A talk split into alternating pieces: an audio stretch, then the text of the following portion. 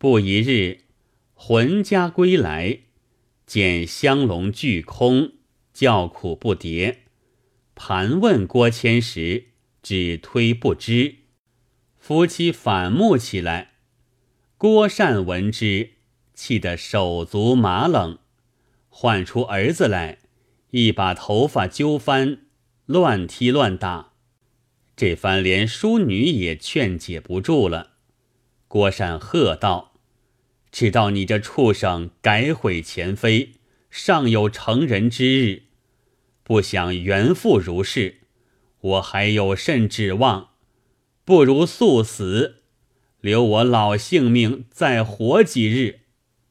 见旁边有个棒槌，便抢在手，劈头就打，吓得舒儿魂不附体，双手扳住臂膊，哭道：“爹爹！”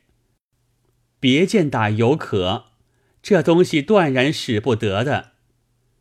方氏见势头厉害，心中惧怕，说道：“公公请息怒，媳妇没不多几件东西，不为大事。”郭山方才放手。淑女劝父亲到房中坐下，告道：“爹爹只有一子。”怎生如此毒打？万一失手打坏，后来倚靠何人？郭善道：“这畜生到底不成人的了，还指望倚靠着他？打死了也省得被人弹齿。”淑女道：“自古道败子回头便作家，哥哥方才少年，哪见得一世如此？”不争今日一时之怒，一下打死，后来思想悔之何及？郭善被女儿苦劝一番，怒气少息，欲要访问同游这班人，告官惩治，又怕反用银子，只得忍耐。自此之后，郭谦日日躲在房里，不敢出门。连父亲面也不敢见。常言道：“偷食猫儿性不改。”他在外边放荡惯了，看着家中犹如牢狱一般，哪里坐立得住？过了月余，瞒着父亲，悄悄却又出去。浑家再三苦谏，全不做准。欲要向郭善说之，又见打得厉害，不敢开口，只得倒与他隐瞒。郭谦此时身边并无财物，寡闯了几日，甚觉没趣。料到家中决然无处出货，私下将田产央人四处抵借银子，日夜在花街柳巷。酒馆赌方迷恋，不想回家。方士查听得时，恐怕在外学些不好事来，只得告知郭善。郭善大惊道：“我知道这畜生还躲在房里，原来又出去了。”埋怨方士道：“娘子，这畜生出出去时。”何不就说，直至今日方言？方士道：“因见公公打得厉害，故不敢说。”郭善道：“这样不孝子，打死罢了，要他何用？”当下便差人四下寻觅，叔儿姑嫂二人反替他担着绸担子。将棍棒之类预先都藏过了。早有人报知郭谦，郭谦料得此番归家必然锁禁，不能出来，索性莫归吧。遂请着记者藏在闲汉人家取乐，觉到有人晓得，即又换场，一连在外四五个月。这些家人们虽然知得些风声，哪个敢与小主人做冤家？只推没处寻觅。郭善愈加气恼，写一纸忤逆状子告在县里，却得闲汉们替郭谦衙门上下使费，也不上紧拿人。常言道：“水平不波，人平不言。”这般闲汉替郭谦衙门打点使钱，亦是有所利而为之。若是得利均分，倒也和其光而同其尘了。因有手持脚慢的，眼看别人赚钱，心中不忿，却去郭老面前扳嘴说：“令郎与某人某人往来。”怎样嫖赌，将田产与某处抵银多少？算来共借有三千银子，把那老儿吓得面如土色。想到畜生嫩般大胆，如此花费能消几时？再过一二年，连我身子也是别人的了。问道：如今这畜生在哪里？其人道：“现在东门外三里桥北兔下老王三儿家，他前门是不开的。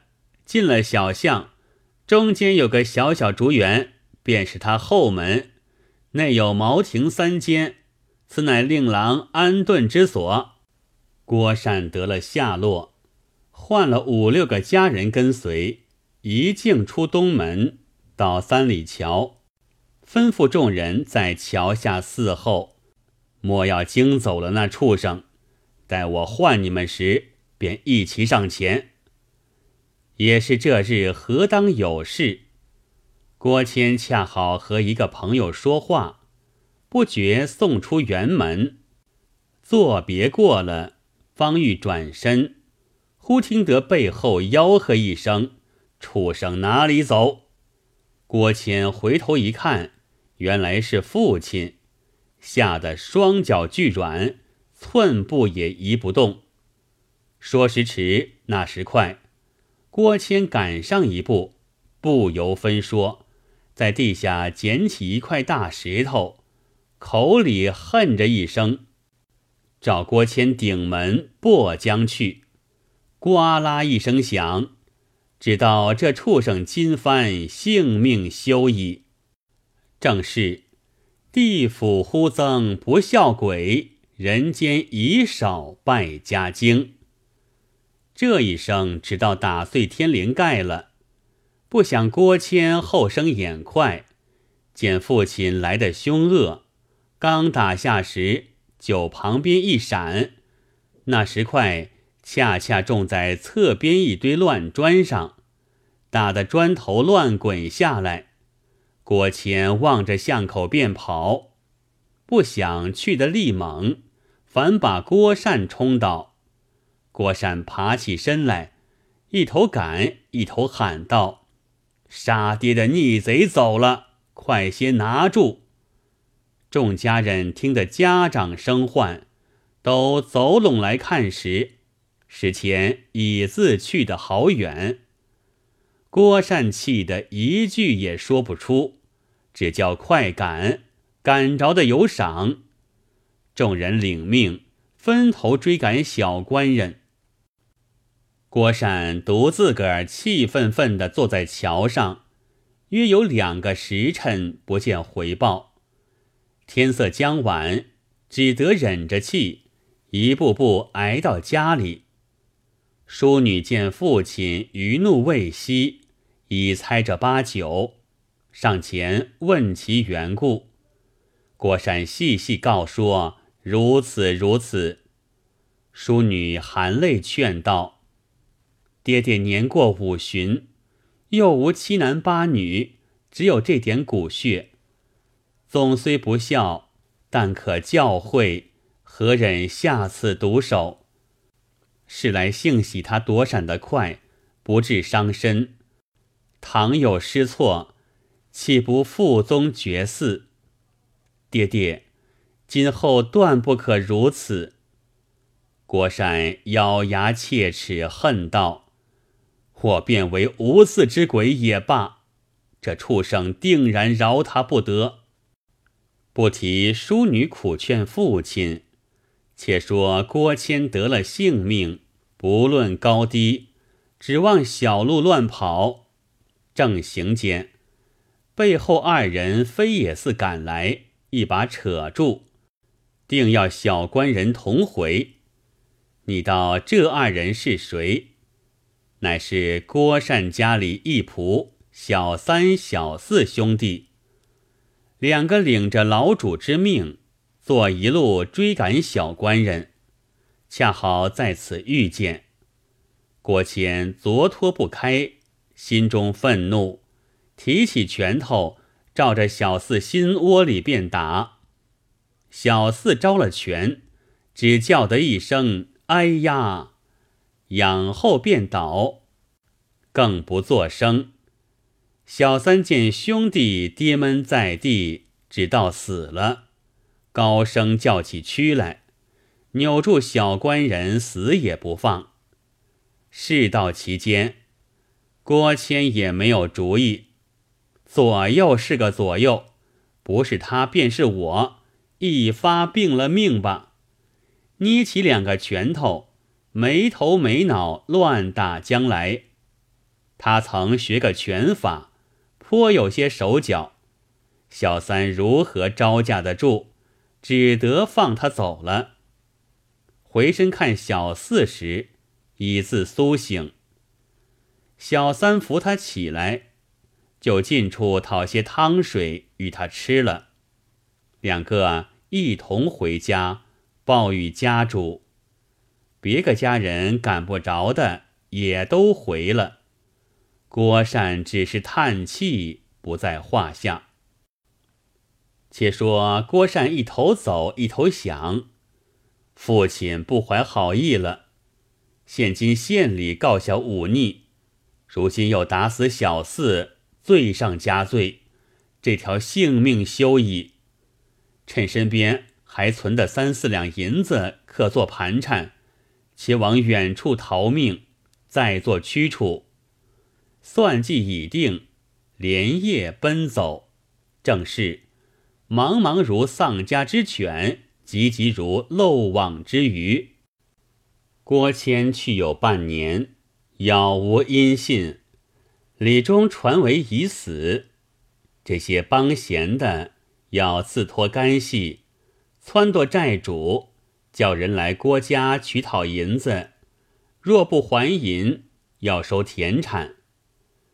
那债主都是有势有力之家，郭善不敢冲撞，只得缓辞谢之。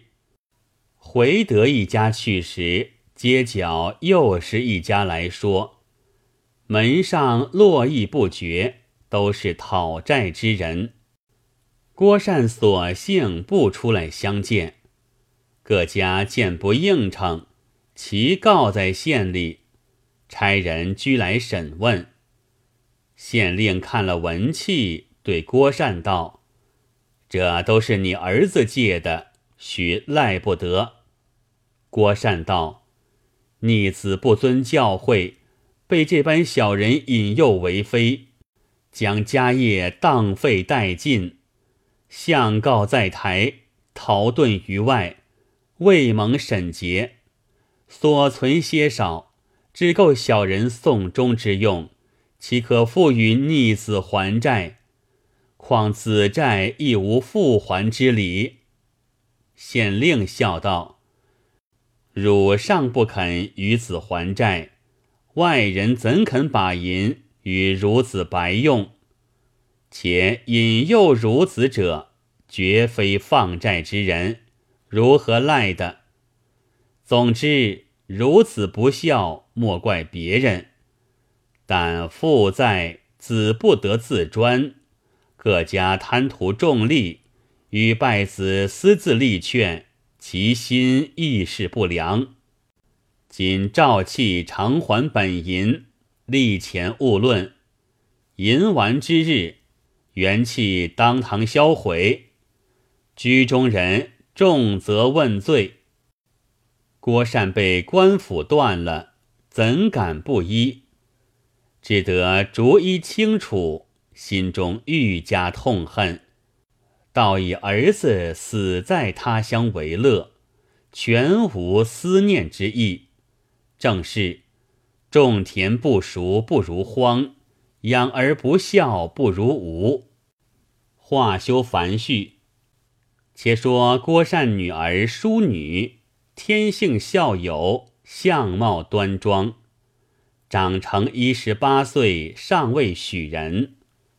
你到那样大富人家，为甚如此年纪犹未一婚？郭善只因是个爱女，要觅个遮奢女婿为配，所以高不成低不就，拣择了多少子弟，没个中意的，蹉跎至今。又因儿子不孝，越把女儿值钱。要择个出人头地的坠入家来，托付家事，故此愈难其配。话分两头，却说郭善近邻有一人，姓张名人，世代耕读，家颇富饶，夫妻两口单生一子，取名孝基。生得相貌魁梧，人物既处，身通筋骨，广读诗书，年方二十，未曾婚配。张人正央媒人寻亲，恰好说至郭家。郭善已曾看见孝基这个风仪，却又门当户对，心中大喜，道。得此子为婿，我女终身有托矣。张仁是个独子，本不舍得坠出，因郭善央媒再三来说，又闻其女甚贤，故此允了。少不得问名纳采，殿宴传书，坠入郭家。小姬虽然坠在郭家。每日早晚省视父母，并无少待。夫妻相待，犹如宾客，敬重郭善，同于父母。又且为人谦厚，待人接物一团和气，上下之人无不悦服。郭善爱之如子，凡有疑难事体，托他知礼。看其才干，孝基调分理析，井井有方。郭善因此愈加欢喜。只有方氏在房，思念丈夫，不知在于何处，并无消耗，为之死活存亡，日夜悲伤不已。